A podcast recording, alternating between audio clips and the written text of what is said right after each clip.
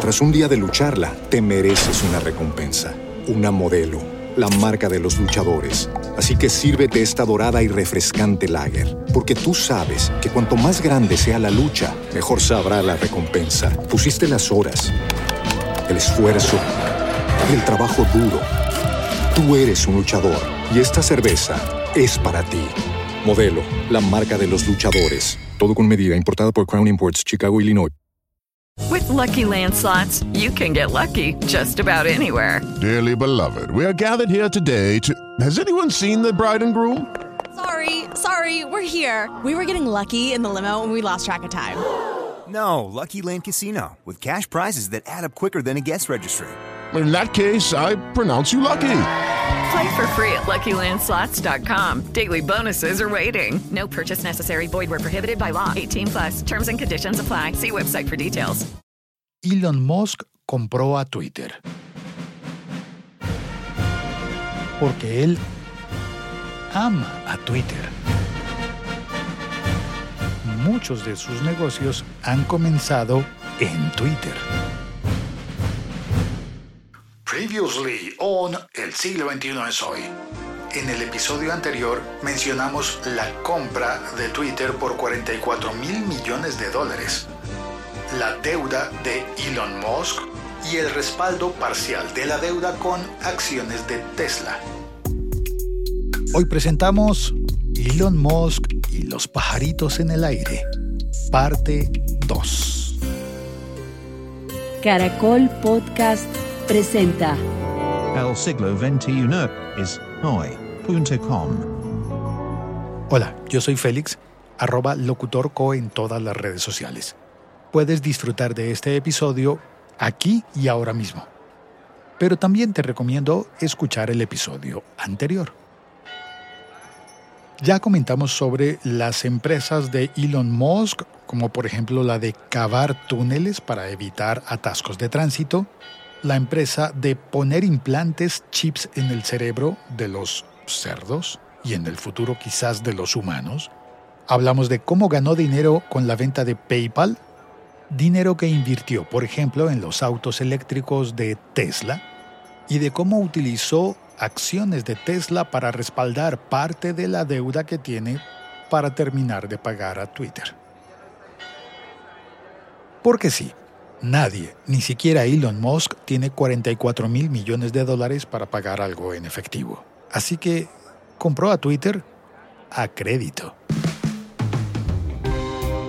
Y en este episodio vamos a ver de qué lugar del espacio sideral va a salir el dinero. O al menos parte del dinero.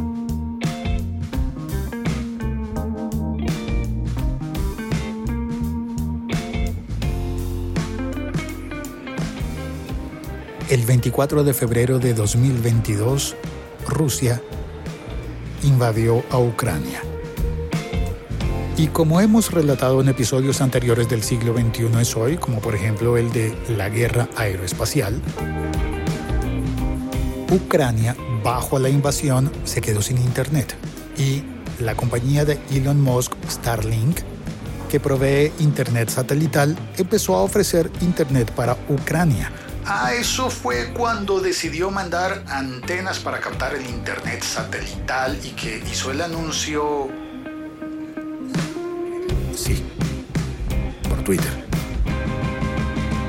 Uno de los ministros ucranianos le pidió ayuda por Twitter y Musk lo leyó en Twitter y decidió enviar la ayuda. Además de eso, Elon Musk empezó a cruzar mensajes con el director de Roscosmos, de la agencia espacial rusa.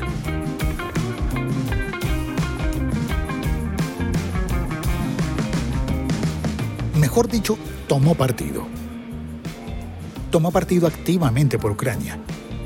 Pero Rusia recibió sanciones económicas a sus empresas aeroespaciales.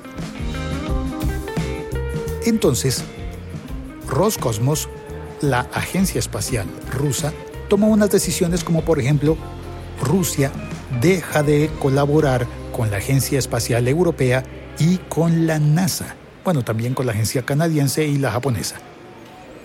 Lo cual significó el cese de la colaboración de Rusia con la Estación Espacial Internacional. Ocurre que esa Estación Espacial Internacional aprovecha mucha de la tecnología heredada de una estación espacial anterior que era la Mir, Estación Espacial Rusa.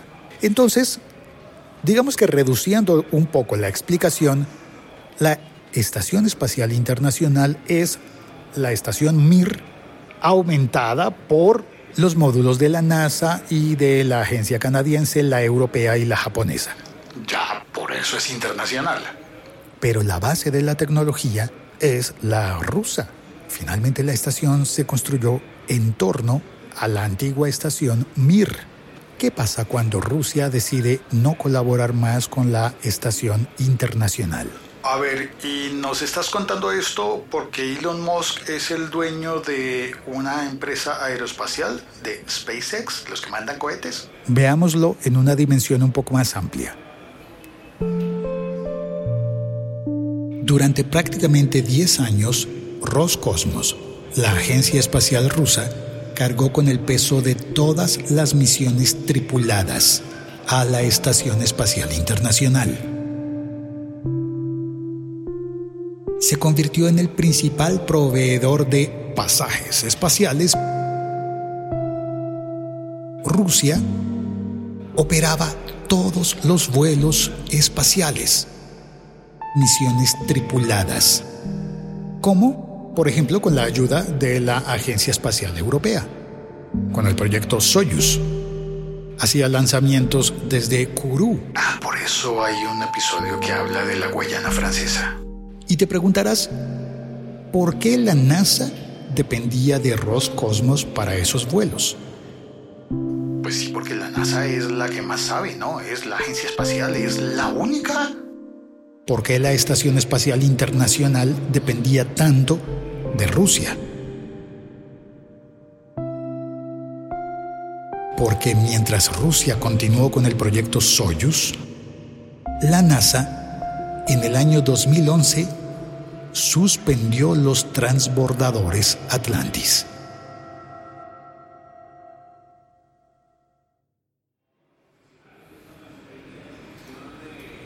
¿Te acuerdas de los transbordadores que parecían aviones? Que despegaban con un cohete pero podían aterrizar como un avión. Bueno, esos transbordadores de la NASA ya no vuelan más. Oye, pero Rusia fuera el único país capaz de suplir la ausencia de los transbordadores de la NASA.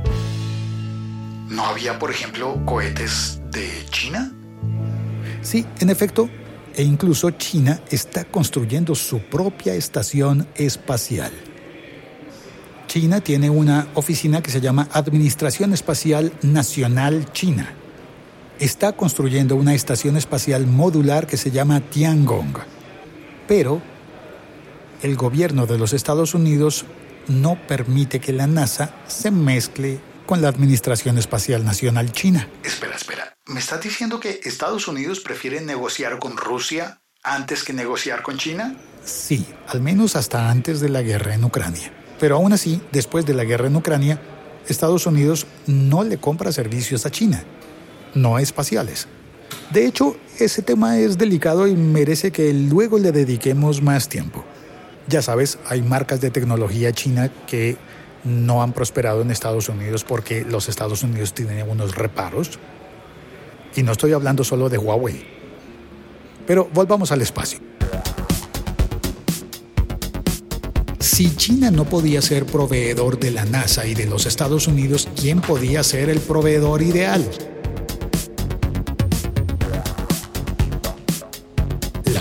Europea y el proyecto Soyuz de Rusia. Los Soyuz eran los únicos en capacidad de enviar misiones tripuladas al espacio. La Agencia Espacial Europea puede enviar satélites. De hecho, la India también puede enviar satélites. Pero enviar astronautas y cosmonautas ya es otra cosa. Durante prácticamente 10 años, Roscosmos tuvo casi el monopolio absoluto de esos vuelos tripulados. Casi porque para el año 2019 apareció un nuevo jugador en el espacio. No me digas, déjame adivinar. La empresa de Elon Musk, ¿verdad?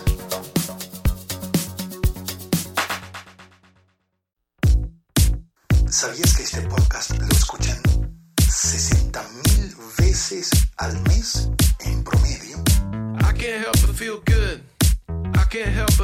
fine.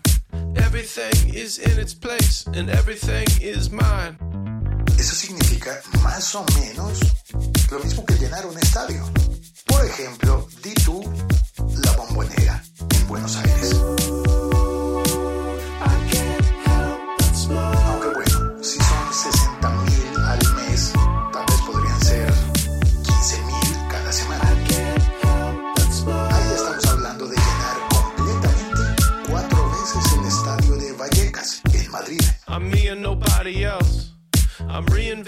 Quizás no sean 60 mil personas diferentes, sino 15 mil personas que regresan cada semana. Son muchas personas y podrían estar escuchando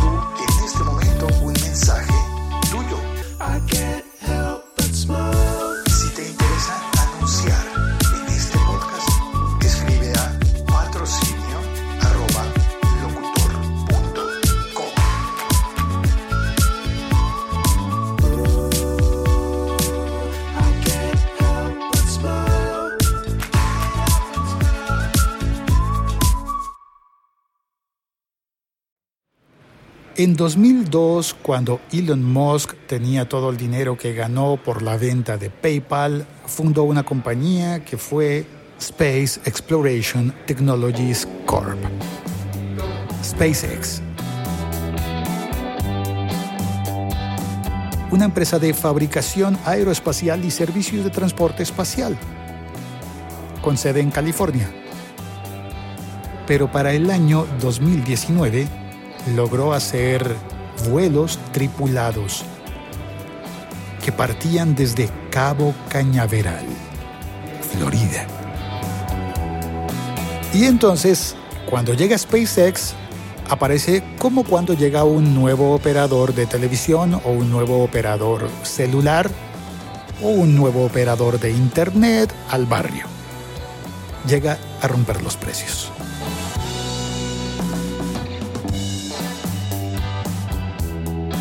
Pone el pasaje espacial. ¿Hay un precio para los pasajes al espacio? Digamos que el precio valorado de enviar a una persona al espacio, por ejemplo a la Estación Espacial Internacional, el precio con SpaceX en 2019 empezó a ser de 55 millones de dólares por cabeza.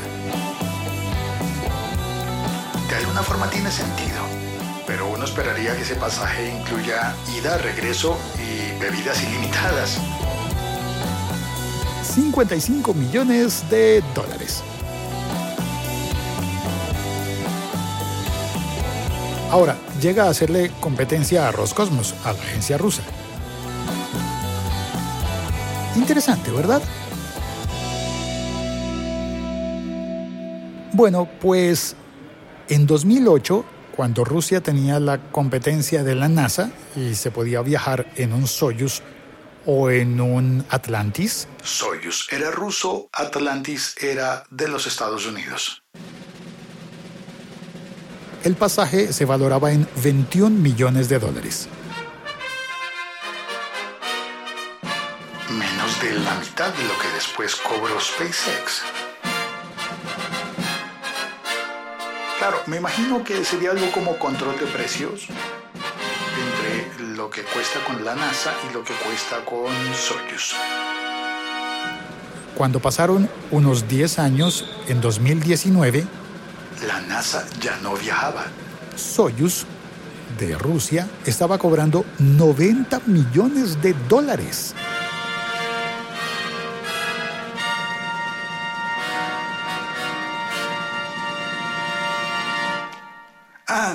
Pasaje en Soyuz 90 millones de dólares, pasaje en SpaceX 55 millones de dólares.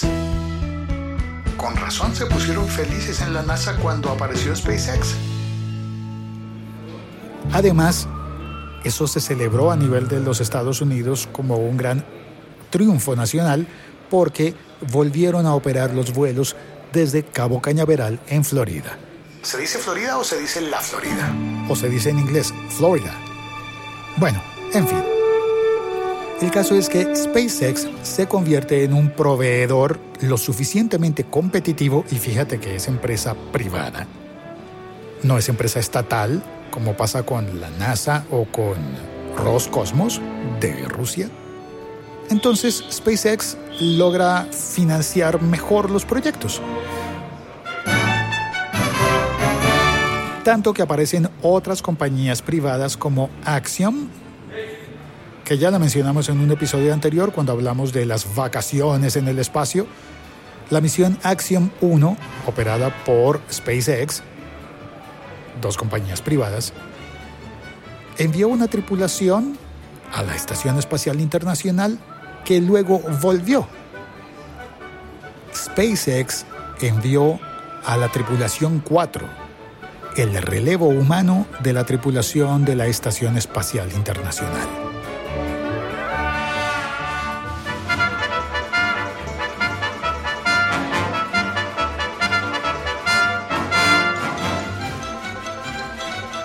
Y eso lo hace una empresa de Elon Musk.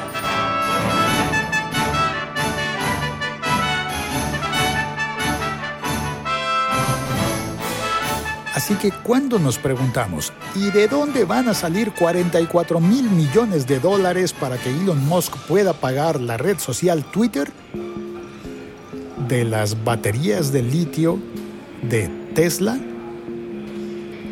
¿Y de los pasajes de astronautas?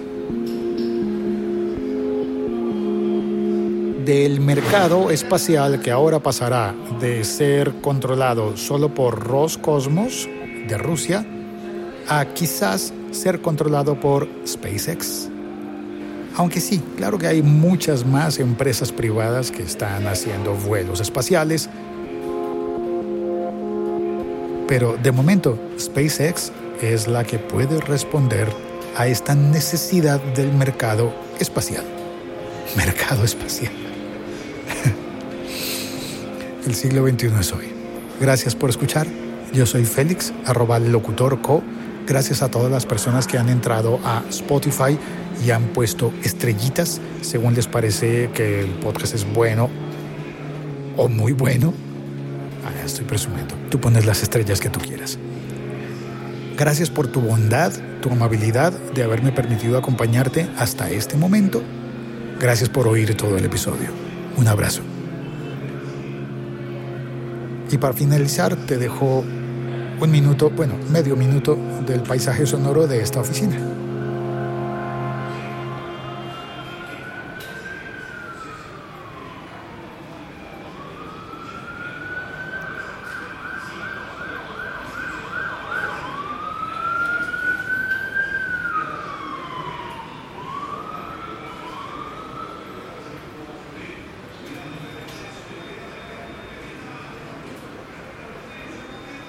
Gracias, un abrazo. Chao. Cuelgo.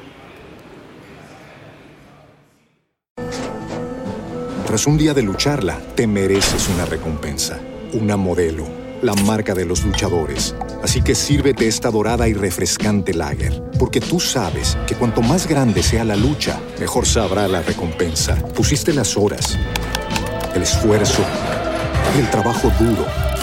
Tú eres un luchador y esta cerveza es para ti. Modelo, la marca de los luchadores. Todo con medida, importada por Crown Imports, Chicago, Illinois. With the Lucky Land slots, you can get lucky just about anywhere. This is your captain speaking. Uh, we've got clear runway and the weather's fine, but we're just going to circle up here a while and uh, get lucky. No, no, nothing like that. It's just these cash prizes add up quick. So I suggest you sit back, keep your tray table upright, and start getting lucky. Play for free at LuckyLandSlots.com. Are you feeling lucky? No purchase necessary. Void where prohibited by law. 18 plus terms and conditions apply. See website for details.